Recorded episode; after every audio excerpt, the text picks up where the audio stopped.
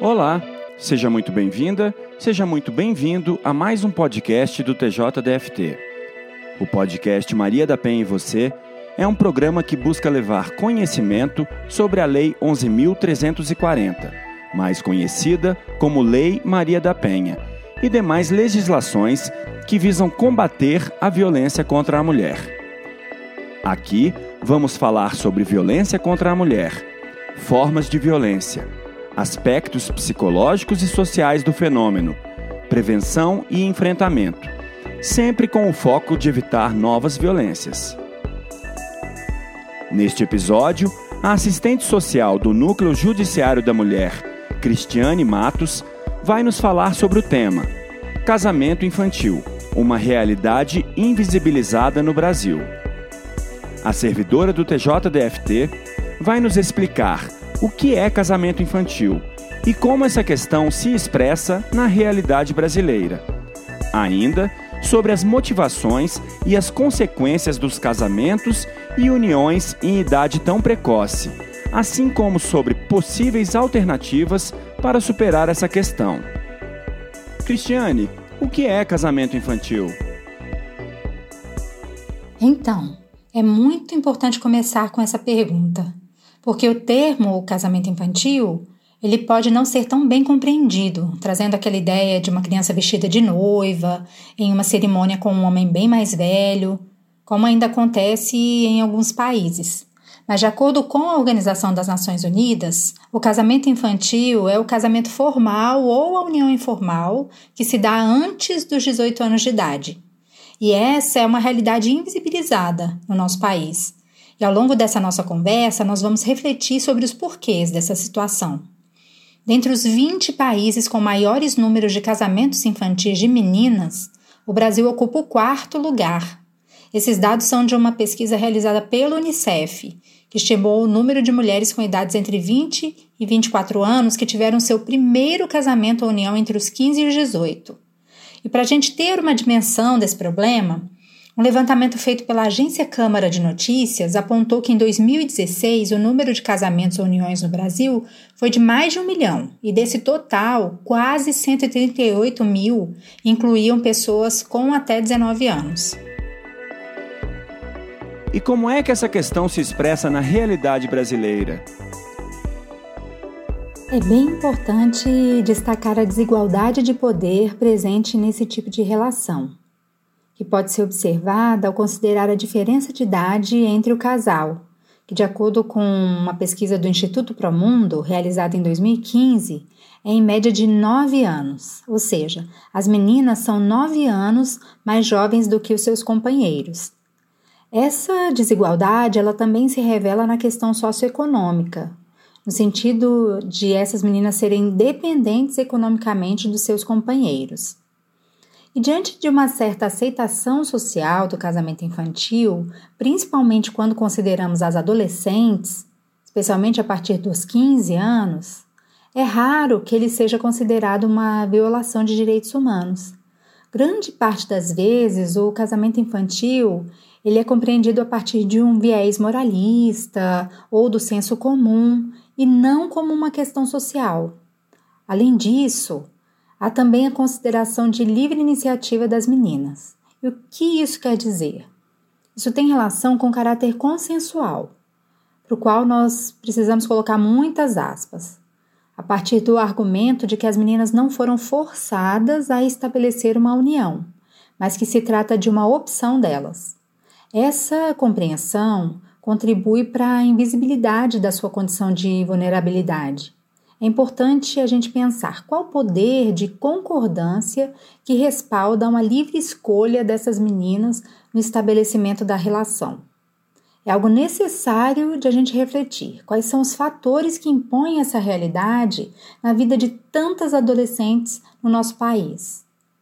Vale lembrar ainda que, de acordo com o Código Penal, a relação sexual com menores de 14 anos com ou sem consentimento, é considerada estupro de vulnerável.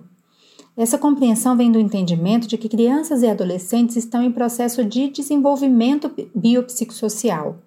e ainda não possuem capacidade de compreender certas questões da vida adulta, inclusive sobre ter ou não uma relação sexual. Mas apesar de a lei considerar estupro de vulnerável até os 14 anos, nós entendemos que adolescentes após essa data limite ainda não possuem plena capacidade de entendimento e decisão. E por isso o Estatuto da Criança e do Adolescente as considera como pessoas em condição peculiar de desenvolvimento. Isso pode ser explicado, inclusive, pelos estudos da neurociência, que apontam que a área do cérebro humano responsável pela tomada de decisão ainda está em desenvolvimento no período da adolescência. Cristiane, o que pode explicar esse índice tão expressivo de casamentos infantis no Brasil? Em primeiro lugar, cabe a gente pensar sobre as razões de as meninas serem mais expostas ao casamento infantil.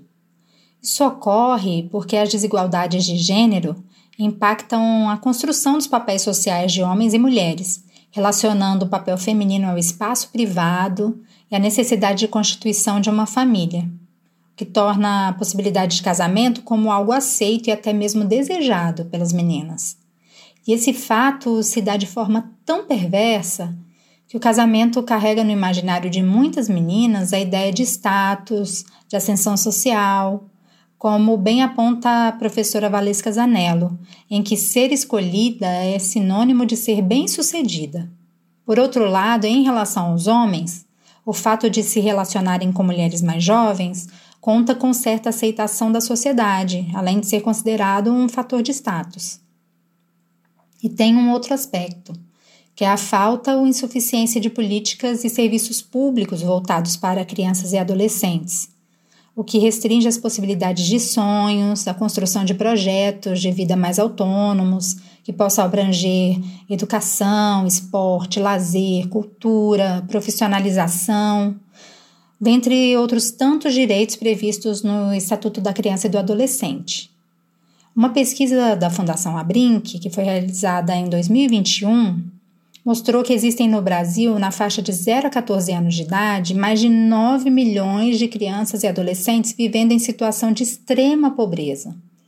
Esse contexto insere essas crianças e adolescentes em situação de vulnerabilidade social. E, como consequência, elas ficam mais expostas ao trabalho infantil, à evasão escolar, à violência doméstica e familiar, ao casamento infantil, dentre outras situações de desproteção. Quais as principais motivações para os casamentos e uniões em idade precoce? Uma das motivações é a gravidez precoce, que, por aspectos morais, acaba tendo como consequência toda uma pressão social pelo casamento. De acordo com o Ministério da Saúde, em 2019, a taxa de gestação de crianças e adolescentes entre 10 e 19 anos no Brasil foi de mais de 400 mil casos. Trata-se, portanto, de uma questão social e de saúde pública, destacando entre muitos fatores que boa parte destas gestações são frutos de violência sexual. Além disso, em uma sociedade que estabelece os papéis de homens e de mulheres de forma rígida, desde muito cedo, as meninas aprendem que constituir uma família, isto é, se casar e ter filhos, é um aspecto natural e esperado de ser mulher. Desse modo, essas questões de gênero acabam por influenciar as escolhas das crianças e das adolescentes. E nós temos ainda contextos de insegurança econômica, conflitos no lar ou mesmo de vivência de violência doméstica na família de origem. Nessas situações, o casamento pode se apresentar como uma saída para muitas meninas que seguem em busca de uma outra realidade de vida, o que não necessariamente vai acontecer. De todo modo, é importante reafirmar que não se trata de uma livre escolha das crianças e adolescentes, mas de circunstâncias que envolvem aspectos sociais, culturais e econômicos, além de limites nas políticas públicas de proteção a crianças e adolescentes. Sabendo sobre as motivações, quais seriam as principais consequências do casamento infantil? O primeiro ponto é a sobrecarga do serviço doméstico por parte das meninas. Uma vez que a responsabilidade por essas atividades se dá de forma desigual e baseada em uma divisão sexual do trabalho, ficando a cargo das meninas a responsabilidade pelo cuidado com a casa e com os filhos. Essa é uma realidade ainda muito presente na nossa sociedade. Por isso é tão importante que crianças, adolescentes e adultos compreendam que todos podem e devem realizar as tarefas domésticas de forma colaborativa. Além disso, e até mesmo a partir dessa sobrecarga no serviço doméstico, tem também consequências como a falta de profissionalização, a exclusão do mercado de trabalho, atraso ou abandono escolar e também restrições em relação à liberdade e autonomia. Muitas vezes essas adolescentes ficam sujeitas ao isolamento social, ao controle dos seus corpos, das suas decisões por parte dos seus companheiros. E há ainda o risco de que meninas tenham a sua convivência limitada, ficando restritas ao espaço doméstico, até mesmo pelo rompimento de relações familiares, de amizade e também comunitárias, o que dificulta ou até inviabiliza a existência de uma rede de apoio social e acaba também por comprometer o seu acesso a uma rede de proteção. Boa parte dessas consequências são compreendidas pela Lei Maria da Penha como violência psicológica e apontam para o risco de que essas crianças ou adolescentes vivenciem e permaneçam em situação de violência. Assim, o casamento infantil ele pode se configurar como uma porta de entrada para uma trajetória de violência doméstica e familiar contra meninas e mulheres. E por isso, prevenir o casamento infantil tem o potencial de prevenção de situações de violência doméstica e familiar contra as mulheres, que são previstas pela Lei Maria da Penha. E por fim, você poderia nos falar sobre quais as possíveis alternativas para superar esse grave problema social? Uma alternativa super importante é a efetivação de políticas públicas que possam garantir proteção e promoção dos direitos das crianças e adolescentes. E a gente pode destacar a permanência na escola como uma estratégia fundamental de proteção tanto ao casamento infantil quanto a outras vulnerabilidades.